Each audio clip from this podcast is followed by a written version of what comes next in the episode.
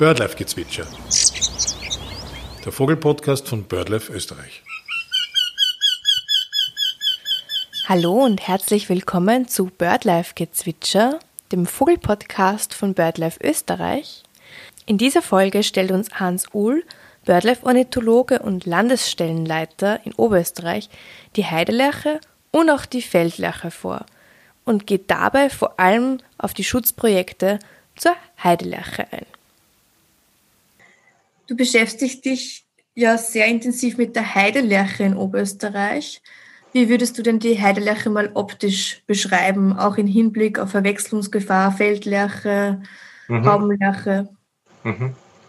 Die Heidelerche ist die kleinere der drei Lerchenarten, die regelmäßig bei uns vorkommen, also äh, hat nur so 13, 14 Zentimeter an Größe, etwas kürzeren Schwanz als die Feldlerche. Die Feldlerche ist 17 Zentimeter groß und sonst sind sie ehrlich gesagt meiner Einschätzung nach leichter am Gesang zu unterscheiden als optisch. Da muss man die beiden Lerchenarten schon sehr gut im Fernglas haben oder im Spektiv, um Details äh, zu erkennen. Zum Beispiel dieses äh, helle Band, das die äh, Heidelerche im Nacken hat, also am Kopf, äh, führt ein helles Band zusammen, das Feld der Feldlerche.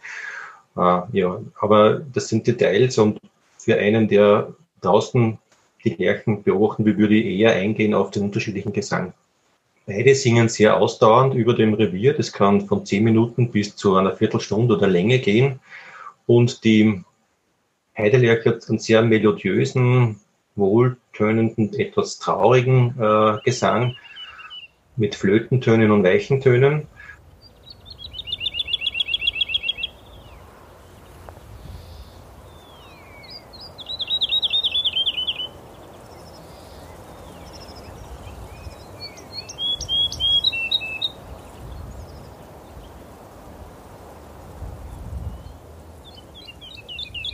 Im Gegensatz dazu ist die Felslerche eine, die immer so raue äh, Töne einpflicht, also rollende, äh, etwas zetternde, tirillierende Töne.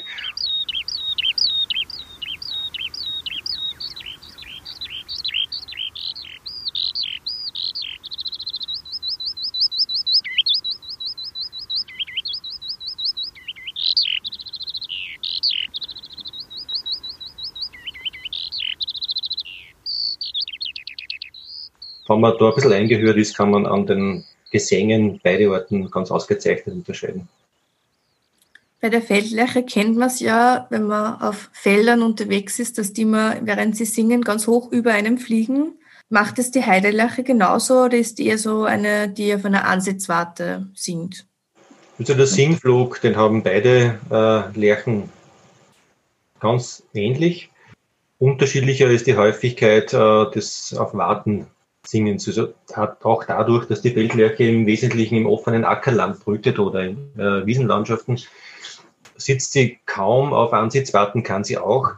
Und bei der Heidelerche ist es so, dass sie eher eine Waldrandart ist und äh, sich gerne auf eben Waldrändern oder Landschaftselemente, Einzelbäume, Obstbäume sitzt und von dort auch ihren Gesang sehr anhaltend vorträgt.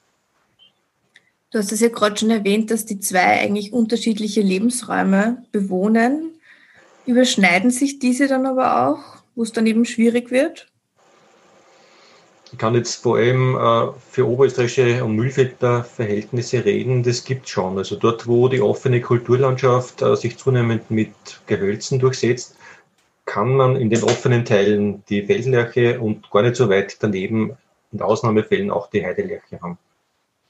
Aber überall, wo es waldnäher und verschachtelter wird, die Landschaft, dort äh, hat man eher mit der Heidelerche zu rechnen und wo es offene, viele Hektar große offene Acker- und Wiesenflächen gibt, eher mit der Felslerche. Wobei man vielleicht ergänzen sollte, die Felslerche ist weitaus verbreiteter und sage jetzt einmal hundertmal häufiger als die Heidelerche, die besondere Lebensräume, zum Beispiel Weingärten in Ostösterreich gerne besiedelt. Die Feldlerche war ja auch 2019 Vogel des Jahres, auch weil ihr Bestand sehr stark abgenommen hat. Woran liegt es? Hauptursache für die Bestandsrückgänge der Feldlerche sind mit großer Sicherheit die Intensivierungsmaßnahmen in der Landwirtschaft. Dort, wo Felder und Wiesen in kurzen Abständen flächendeckend maschinell bewirtschaftet werden, ist es eigentlich verwunderlich, wie die Feldlerche immer noch schafft, ihre Bruten durchzubringen als Bodenbrüter, äh, die dann doch äh, zumindest sechs Wochen Ruhephase braucht oder eigentlich äh, im Normalfall länger. Das ist schon ein sehr, sehr knapper Raum. Und wo, gibt es noch Wiesen, die im Frühjahr sechs, acht Wochen stehen bleiben? Was macht BirdLife Österreich, um die Vögel zu schützen? Was kann man überhaupt machen? Ja, alle Maßnahmen in unseren Feldern und Wiesen, die so, so unter dem Stichwort Extensivierung laufen, können der Feldlerche helfen. Das heißt, äh, Wiesen später zu mähen, Ackerflächen so zu bewirtschaften, dass auch Reine stehen bleiben, dass, dass Blühstreifen angelegt werden, dass Ackerbrachen diese intensiv genutzten Flächen durchmischen. Das alles sind Rückzugsräume auch für die Feldlerche. Und ein Klassiker in Europa ist die Anlage von Feldlerchenfenstern für ganz gezielt für diese Art wo man zweimal 20 Quadratmeter große äh, Flächen je Hektar anlegt und nicht bewirtschaftet er extra, um solche unbewirtschafteten Fenster im Getreide zu belassen. Hans, kannst du uns mehr zum Heidelerchenschutzprojekt im Mühlviertel erzählen? Anla der Anlass für das Heidelerchenprojekt, das es seit 2016 gibt, war, dass wir um die Jahrtausendwende in Oberösterreich befürchtet haben, dass die Heidelerche ausstirbt die war ehemals ein Charaktervogel des Mühlviertels und dann um die Jahrtausendwende haben wir gesagt, na, vielleicht gibt es noch zehn Paare, nicht mehr. Dann haben wir begonnen, Bestandserhebungen zu machen und äh, sind draufgekommen, es gibt sie tatsächlich nur mehr in wenigen Gebieten.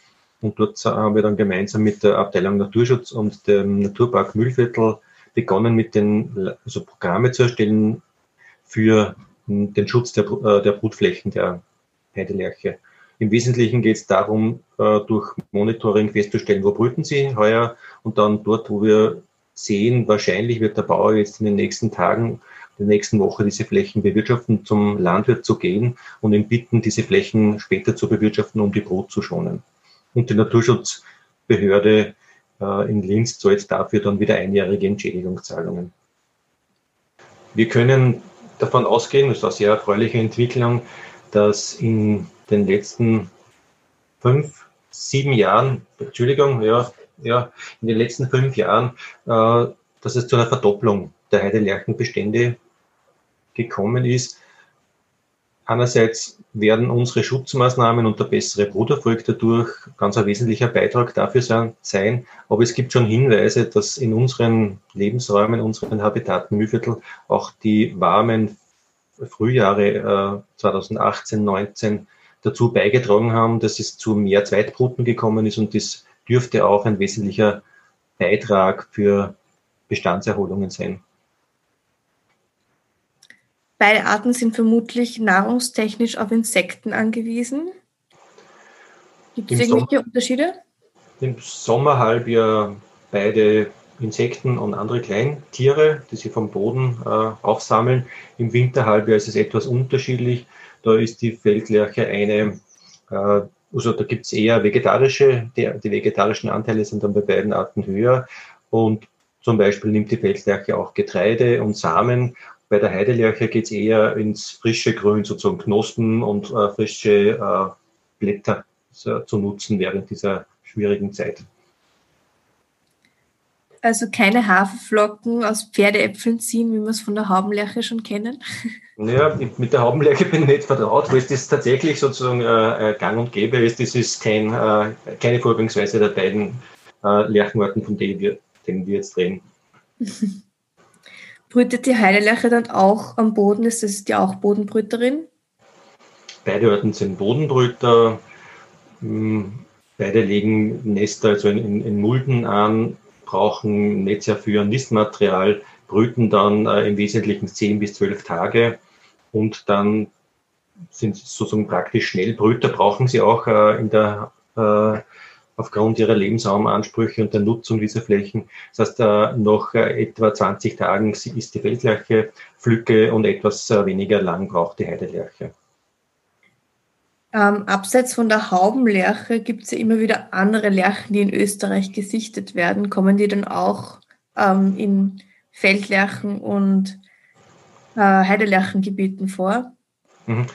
Ja, also mit den Verhältnissen in Ostösterreich bin ich weniger vertraut. Äh, bei uns ist die Kurzzehenlerche, die immer wieder auftaucht und im Wesentlichen geht es da um diese offenen äh, Landschaften und bodenoffene, sandige Stellen. Also dichte, hohe Vegetation meiden alle Lerchenarten ganz, auf, ganz einfach aufgrund der Tatsache, dass sie trippelt am Boden ihre Nahrung suchen. Also hohe, dichte Wiesenvegetation ist der Dschungel, der nicht nutzbar ist für, für die Lerchen.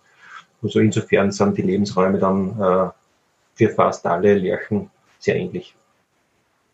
Wenn man sich noch die Lebensräume ansieht und die Schutzmaßnahmen, welche Vogelarten profitieren jetzt ähm, noch von den Schutzmaßnahmen von der Feldlerche und welche Vogelarten von denen der Heidelerche?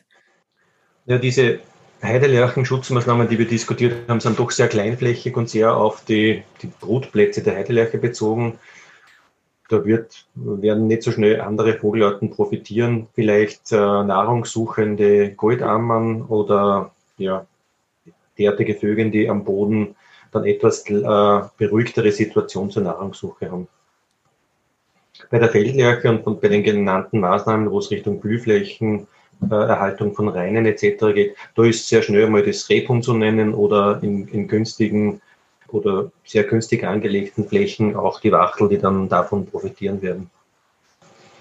Gibt es bei der Feldlerche auch irgendeine Besonderheit in der Brutbiologie?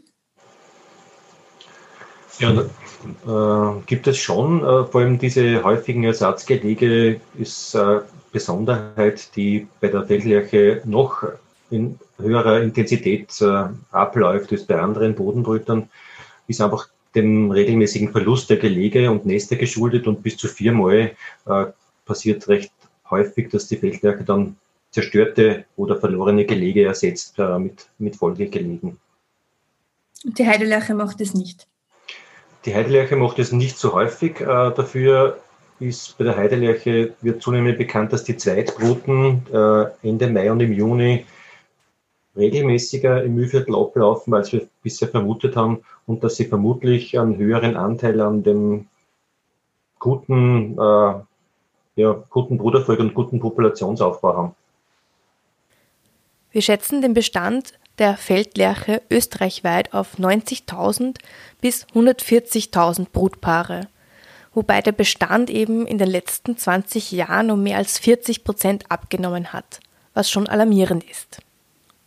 Die Heidelerche kommt in Österreich auf einen geschätzten Bestand von 1100 bis 1500 Brutpaare. Also es gibt doch auch in den Zahlen einen großen Unterschied zur Feldlerche.